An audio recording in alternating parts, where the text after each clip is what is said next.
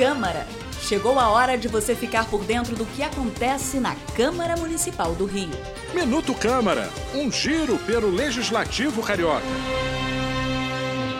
Sede do Poder Legislativo no Rio de Janeiro, o Palácio Pedro Ernesto será administrado por uma fundação pública de direito privado. Isso é o que determina a Lei 8.236, aprovada pela Câmara do Rio e sancionada pelo prefeito Eduardo Paes. Com a futura mudança das atividades legislativas para o edifício Serrador, o Palácio Pedro Ernesto, que já oferece visitas guiadas para a população, vai virar um centro cultural disponibilizando ainda mais cultura para cariocas e turistas.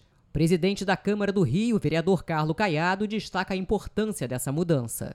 Palácio Pederneste é um patrimônio da nossa cidade, fez 100 anos, já tem as suas portas abertas para a população e que a nossa mesa diretora aqui vai amplificar com a mudança da nossa sede para o Serrador, virando um centro cultural, que um, será um marco, um legado, é, tendo um arquivo aberto da história da nossa cidade e que a gente, inclusive, aprovou uma lei que criou a fundação do Palácio Pederneste para que possa ter uma independência cultural e financeira, poder ter vida própria, poder captar recursos externos para que a gente possa é, fazer várias atividades que vão dar a, um marco na história da nossa cidade. A gestão da fundação será compartilhada pelo conselho diretor e por uma diretoria executiva. A finalidade é garantir a independência e agilidade à gestão, tanto na promoção de atividades como na preservação do patrimônio histórico do palácio.